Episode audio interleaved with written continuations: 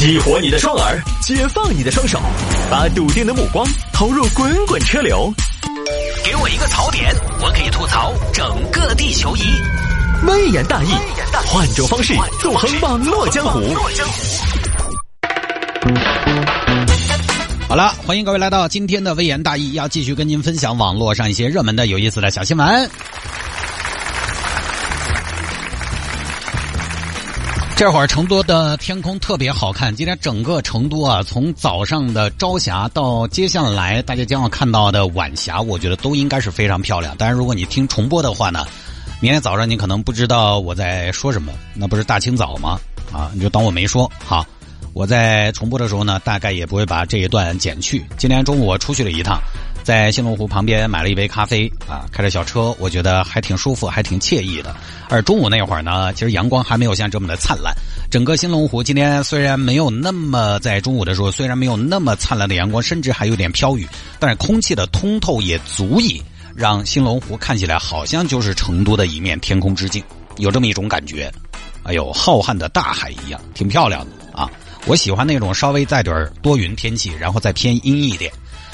阳光呢又不会很刺眼，啊，你可以毫无顾忌的张望这个世界，这种感觉啊。今天节目一开始有点感性啊，因为我这个人呢对风景的感知，我个人觉得在男生里边还算是相对比较敏锐一点，所以跟大家分享一下。呃，这样的东西呢，你在大新那儿就听不到 啊，他没有这样敏锐的感知能力。好，言归正传啊，分享微言大义了。那么下了节目之后呢，想要跟谢探来进行交流和互动。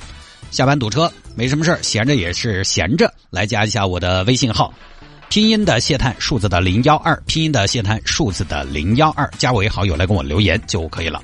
那么回听节目呢，可以在喜马拉雅或者蜻蜓 FM 上边，这两个 APP 呢都可以直接在手机上来各种应用市场来进行下载。喜马拉雅或者蜻蜓 FM 在上面直接搜索“微言大义”就可以找到往期的节目了。来吧，言归正传，我们抓紧时间啊！今天呢，有个听众朋友早上就给我发了一个信息，说：“探哥摆一下，本田将在日本停产思域这款轿车。”哼，呃，思域作为本田旗下的当打的主力车型啊，在日本即将停产。那我呢，作为第九代思域的车主呢，这个听众朋友让我摆这个，今天早上我一看到这个留言，我觉得大概嗯，满满的恶意，哼 大概是要让我聊一下自己的车要停产了是什么感想，有一种非常牙尖的味道。哎，听说你们女儿离婚了啊？就有这种感觉。呃，这个新闻我其实星期二的那天就看到了，前天我也没说，因为我是觉得什么呢？车这个东西其实它的行业性还是相对比较强的，因为很多我们收音机前的各位听众朋友呢，他并不是那么的喜欢车，他买了车之后他就不再关注车了，车对他来说只是一个出行的交通工具。就跟你买房一样，买了房之后，很多朋友呢，只要不是再买房，他就不太关注楼市这个东西了。他就买了车，买了车，你要让我再去看车、关注车，我做不到。所以呢，说来说去，大家不一定爱听。其实这个，我就今天啊，也满足大家这个好奇心、牙尖的心，我就给大家简单说一下啊。其实这个思域停产跟我没什么关系啊，因为我那个九代呢，其实开这么多年也都还上好把好。而且这个思域停产呢，人家只是日本停产。日本为什么停产呢？其实还是跟每个国家、每个地区它的这种用车的需求是息息相关的。其实很简单，为什么在日本停产？就是因为日本卖的不好。为什么思域在日本卖的不好呢？我说个观点，大家不要笑，因为思域在日本太大了。哈，你不要看思域在中国也就是一个紧凑型的轿车，在日本思域真的不算小。日本市场要么就是什么 K car，要么就上豪华车了。K car 本田有 N box，去年日本的销冠。豪华车讴歌它又不在日本卖，就这么说，说白了，思域在日本太快了，太大了，有点二不挂五。你看，二零二零财年思域在日本只卖了一千六百一十九辆，那一千多辆确实就不用再卖了，对不对？你生产起开个生产线反倒麻烦。而且它只是在日本停产，它在美国和中国会继续生产，因为美国和中国是思域最大的两个市场。中国市场我们都能在路上经常看到十代思域，对吧？从第八代开始，然后在美国市场的思域一直都是紧凑型这个级别的车型里边销量排在前边的。然后其他地方啊，其实思域都不得行。你包括东南亚、泰国，泰国的思域没有谁卖的好，没有风范卖的好。因为泰国的思域下来要多少钱？要二十万左右。泰国路上跑的比较多的车是什么？丰田致炫呐、雅力士啊、马自达二啊。当然，除了皮卡之外啊，反过来，中国市场现在还有谁在买风范？在中国内地去年的销量前十当中，就没有一台是雅力士啊、风范呐那个级别的车。奇坎就是什么？奇坎就是标准的紧凑型奇坎，朗逸、轩逸、卡罗拉、宝来、速腾这些，有些是标准的 A 级，有些甚至现在叫 A 加。你看我们刚才说的马二、雅力士、致炫，都是微型车，A 零级。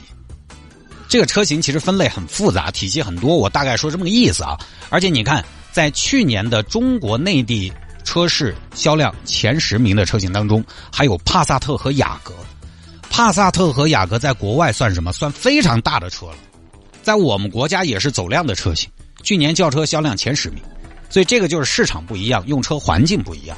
因为日本这个国家大家也知道，你不一定去过，但你也知道它人口密度大，路也不宽，就是对动力呢也没什么要求。就是要什么呢？能装，好停车。所以日本本土的车那种 K car 为什么它都做成那种方方正正的面包车的样子？因为它空间大，又可以做的很小。它那边不用排量很大，不用动力很好，因为跑不快。本田曾经还出过一款跑车，多大排量？零点六六 T，叫 S 六六零。S 六六零，你你到中国一问，不知道的还以为是奔驰。哦，那个车小跑车在日本卖十万块钱，外形拉风，车超挺，贵去了。然后你再看美国市场又不一样，美国市场就是什么呢？油价便宜，地方大，跟大家生活方式也有关系，喜欢户外运动，喜欢自驾露营，哎，大家住点小院子，好停车，所以大排量的皮卡什么的之类的又很受欢迎。而且美老美对这个车的动力要求还比较高，美国版本的雅阁顶配是二点零 T 的。百公里五秒多，这个你在中国根本买不到，直接不给你引进。啊，那汽车之家天天都有人在喊引进我就买，等真的引进了，他多半还是啊老老实实买个一点五 T 的，或者买个混动的。中国就没有二点零 T 的雅阁，当年雅阁也有 V 六的，三点零自然吸气的，你买不买嘛？有几个人买嘛？雪铁龙 C 五当年也有三点零的 V 六的，你买不买嘛？我们这边用车呢，买车还是要个经济实惠、省油稳定、空间大。为了多余的动力而买单，老百姓还是要掂量一下用不用得上。所以呢，某款车型停产并不奇怪，尤其是在某个地区停产，就是根据当地市场做的取舍而已。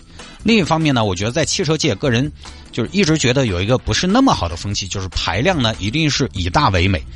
你如果买这个车型，你买的是小排量的，呃，低功率的，要被嘲笑。车子呢以运动为高级，但凡啊有个车型为舒适做了妥协，那就要被群嘲啊！这个因为每个人用车需求不一样，不是每个人都需要开车踩起来轰轰轰的，过弯过起来嗖嗖嗖的。好多朋友毕竟红绿灯起步他都不超过两千转的，他用不着。就是不要把自己的喜好强加给别人。不多说，那这两天还有听众朋友说摆一下，华为首次超过三星成为全球手机霸主。哼。今天说的这两个事情，我我都是买主，都是消费者啊。华为首次超过三星啊，这个是四月份一个市场调研机构做的统计，就是在今年四月份呢，全球手机销量中，华为超过了三星，占据第一。华为的市场份额是全球的。所有手机销量的百分之二十一点四，而三星是百分之十九点一，排在第二。华为首次超过三星，华为当然很厉害，但是呢，这个我觉得首先我们中国品牌拔得头筹，可喜可贺。但是呢，我反正也一直反对过度乐观和渲染。这个数据是不是真的？这个数据是真的，没错。但这个数据怎么来的？我们必须要分析一下当下的这种环境。因为什么呢？因为三星现在本来在中国就卖不动。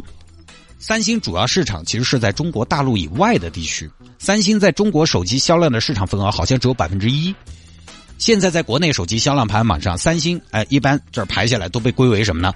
比如说华为、小米、苹果、vivo、OPPO，其他。三星在其他那个里边，那个序列里面。而华为不一样，华为显然一大半的销量在国内。好，因为疫情的原因，四月份国内其实四月份的疫情已经得到极大的控制了，也都复工复产了。反正生活生产嘛，逐步正常了，你该买手机该换手机嘛也要换了。但是四月份恰好是境外疫情爆发的时候，所以在四月份这个销量上，主要依赖中国境外市场的三星呢就不得行，而华为就可以。就三星吃不到那个中国疫情很快被控制住的这个利好，因为你主要市场就不在这儿，所以这个呢我们一直在追赶，但是我们也看数据是怎么来的，要自信，但是也不要盲目乐观啊。